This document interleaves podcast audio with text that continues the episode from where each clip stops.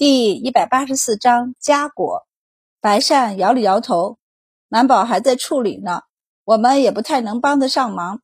唐大人进屋看了一眼，见阴货和白二郎背对着他，正在守着熬药的炉子，便看了眼隔着的屏风。他只隐约看到坐着的满宝，手上也不知在忙什么。他扫了一圈这房间，他之前搜查时来过一次。对屋里的摆设大致心中有数，他走到桌子边，随手拿起桌上的茶杯看了看，问道：“这院子里的人呢？”白善又端了一盆热水进来，放在屏风口后，道：“都找借口跑了，不想和徐姨表现得太过亲近。”唐大人便笑道：“这些人倒是机灵。”白善道：“但是我看到院子外面似乎站了不少人，唐学兄。”这样外紧内松，怕是把人引出来，你也抓不住吧？唐大人不在意的道：“吴公公紧张了些，不过大家晚上总要回去住吧？到那时也就算不上紧松了。他等的并不是现在，而是晚上和明天一早。所以唐大人决定今晚留宿宫中。他撞了撞白善，笑道：‘晚上你和白二挤一挤，把床让给我。’白善道。”学兄能留宿宫中？唐大人道：“太子殿下同意就行。”白善就说不出话来。下午，白善他们还要上课，所以药熬好后，满宝将药端进去，他们看了一下时间，便告辞离开去上课。唐大人不急着走，他坐在屏风外的椅子上发呆，等满宝从里面出来，他便抬头看了他一眼：“怎么样了？”满宝道。他伤得不轻，看他想不想活了。他想活下去，明天就能醒；不想活，可能就醒不来了。唐大人挑眉：“这么严重？他身上都是伤，指甲全被拔了，还有冻伤，应该是肾行司理不干净。他伤口里有许多脏东西。”满宝道：“一个人的意志是很重要的。想活下去的人，自能翻山越岭；最后活不下去。”也是因为到了身体的极限，无能为力。不想活下去的人，就算他前面是宽敞大道，他不迈步也会被淹死的。唐大人惊讶地看着他，忍不住伸手摸了一下他的额头，道：“你这是怎么了？小小年纪怎么想这些事情？”满宝的情绪自看到徐宇后就一直有些不好，此时听见唐大人问，他便委屈地红了眼眶。我只是不明白，他们做这些事儿是为了什么？他道：“这世上有这么多事情要做，有那么多本事要学，有那么多书还没读，他们不好好的学着本事，为何偏要想着去害人呢？这下好了，不仅害了别人，也害了自己。”满宝道：“我知道，这宫里的内侍和宫女，在他们眼里连人都算不上，他们是最无奈的。”但并不是，他们认为他们不是人就不是人的。满宝伸手摸了一下眼泪，最后实在忍不住，干脆伏在桌子上哭了起来。唐大人还是第一次见他这样，一时有些手足无措。你，你别哭啊，这与你并不相干。满宝摇了摇头，我之前觉得心够硬的了，我感觉得出来，他不算好人。至少对我肯定算不上好人，他要害我，我要揭发他并没有错。可现在看他这样，我也不知道是对还是错的。唐大人便轻声问道：“那若是再来一次，你还会和陛下提他吗？”在俩人都看不到的屏风里边，徐宇的手指轻轻地屈了屈，科科检测到他的心跳和呼吸有异，正想和满宝示警。突然，一道数据传来，他立即安静下来，照常接收数据。研究院在通过主系统和他催促，希望他能督促他那个世界的宿主尽早收集到尽可能多的陨石。那东西现在已经被各个星球分完了，百科馆这边的研究院只分到一点，目前似乎快消耗光了。科科看了眼还在抹眼泪的满宝。接收了数据，但没有立刻与他沟通。当然，左系统还在注意着他，所以他也没有提醒满宝。徐宇似乎清醒了一段时间，满宝在思考唐大人的话，他想了想后还是点头：“我会的，哪怕为了真相和公正。可是学兄，这个案子最后真的可以查到真相，给所有人一个公正吗？”唐大人沉默了下来，许久不说话。满宝抹着眼泪道：“我已经感觉到了，便是上次查左虞侯和恭王，你都没这么为难的。我实在想不出，这世上还有谁能比他们还厉害的。”唐大人扯了扯嘴角，强笑道：“那你到最后想出来了吗？”“想出来了，是陛下吧？”唐大人吓了一跳，瞪大了眼睛看着他。忍不住伸手又摸他的额头，你这小脑袋一天天想什么呢？怎么会是陛下呢？满宝拍开他的手道：“是善宝说的。他说上次你和殷大人之所以能查到恭王，是因为陛下下了决心。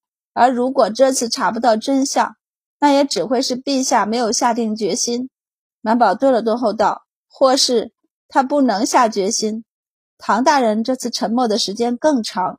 最后，他悠悠地叹了一口气，道：“满宝，这世上的事儿就是这样，并不是所有的事儿都能顺心遂意。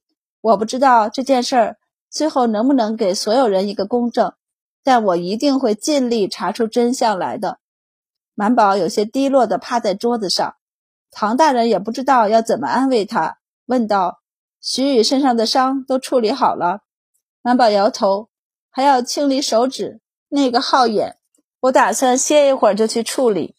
唐大人突然想起什么，我刚才在厨房里发现一个食盒，似乎是你的。你吃饭了？满宝摇头，不想吃。这可真是稀奇了，以前天塌下来他都不会不想吃的。唐大人忍不住问：“徐宇就这么重要？”满宝摇头，想了想后还是解释道：“就是觉得怪怪的。”我觉得他是因我之故变成这样的，但究其根由，似乎又不是。世上的事儿太难了，我似乎被夹裹着往前，很身不由己。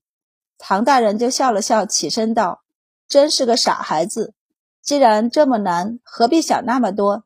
这世上的人，哪一个不是被事夹裹着上前的？满宝就没有一个人例外吗？哦，谁呀？狂士。”唐大人伸手拍了一下他的脑袋，道：“基本上这样的人这一生不会有作为的。他们名不见经传，甚至连家人都抛弃了。我从没想过做这样的疯子。做人有时候就需要妥协，那是为了做更多的事儿，为了更长远的未来。”他笑道：“我还不想管地方上的庶务，只一心想查案呢。但我一个小小的进士。”谁敢让我一上来就做刑部侍郎巡查天下的？所以也只能一步一步的往上走，这就是妥协。哪怕现在我不能给他们公正，但我会尽量查明真相，在将来给他们一个公正。满宝想了想，便点头：“好了，先吃饭吧。再不想吃也得吃一些。”说罢，转身去厨房，将他的食盒提过来给他。饭菜已经有些冷了，但满宝这会儿没心思讲究。唐大人又不是会照顾人的人，因此就坐在一旁看着他吃冷饭冷菜。满宝吃了几口就吃不下去了。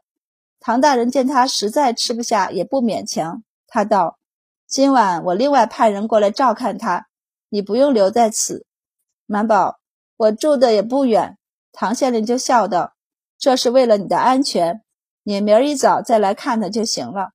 满宝问道：“那要是晚上他又高热了怎么办？”唐县令目光幽深的道：“活着未必就比死了好。”满宝纠结了一下，还是把心里一直怀疑的问题问出来：“唐学兄，你有没有想过，万一就不是他呢？”唐县令居高临下的看了他一眼，道：“从他的口供来看，没有这个可能性。”满宝一听。心里也不知道是松了一口气，还是叹息，反正又不说话了。唐县令走了，这会儿药渣应该清理出来，他还得走一趟太医院呢。满宝坐着发了一下呆，然后起身拐进屏风里。他洗了洗手，等手干了以后，便捧起徐宇的手指看了看，开始从药箱里拿出刀具包，挑了一把小一点的刀子和镊子给他清理手指。徐宇似乎是感觉到了疼痛，他瑟缩挣扎一下，努力睁开眼睛，对上满宝片刻，又昏昏沉沉的昏睡过去。满宝坐在凳子上，一点一点的给他清理手指，然后上药包扎。一直忙了足有一个多时辰才忙完，白善他们都快要下课了。满宝动了动发僵的脖子，将包扎好的手轻轻的放到被子里，然后用帕子给他擦了擦额头上冒出来的汗。他伸手摸了摸他的额头，应该是药起了效果，这会儿已经不烧了。看来他想活着，不然就算是吃了药、扎了针，也不会退得这么快的。不过他似乎没有醒来的迹象。吴公公带着两个宫女过来看了一眼，这两个宫女是他挑选出来看守徐宇的。对于徐宇一下午竟然安然无恙的，有些惋惜。那些人还真沉得住气。满宝看到吴公公眼中的失望，暗想：我要是徐宇，我肯定也不愿意醒来，醒来就要挨打，傻子才会醒。满宝抓了一副药给那两个宫女，让他们晚上熬了药给徐宇喝下，然后收拾东西就要回自个儿屋去。吴公公亲自把人送到门外，他笑道：“周小太医，今日真是有劳您了。才我过来的时候，太子还问起您呢，让您没事儿可以去看一看太子妃和小皇孙。”满宝道：“等我空了就去。今日小皇孙也挺好的吧？”昨天才见过呢，人好的很，实在没必要天天去看。挺好的，挺好的。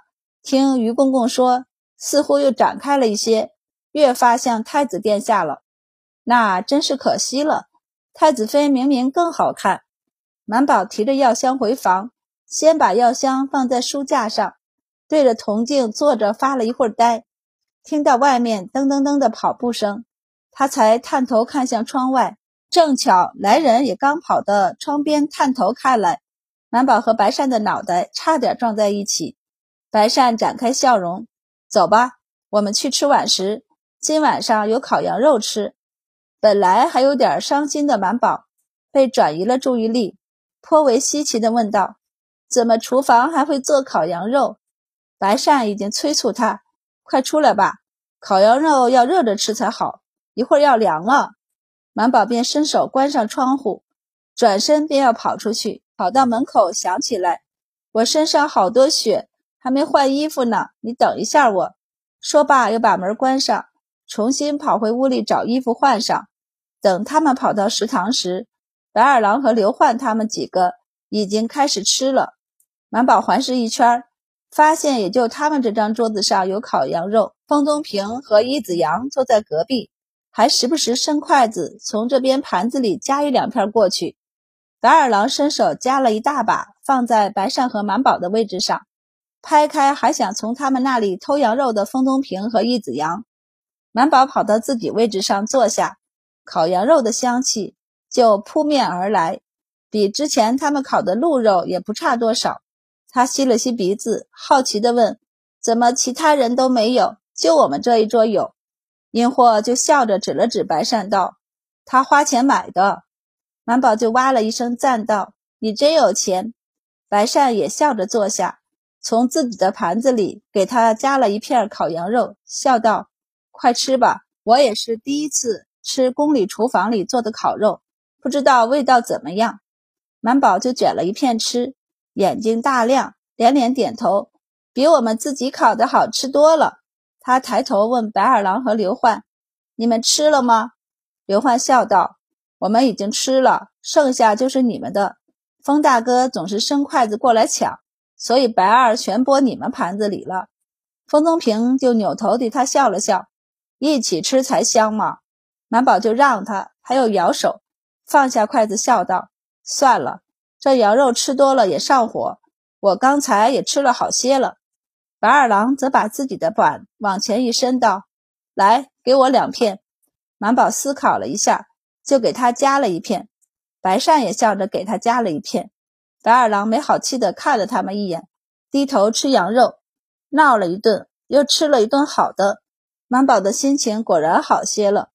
等唐大人背着手过来找他们玩时，他们已经坐在院子的回廊栏杆上，踢着腿说话了。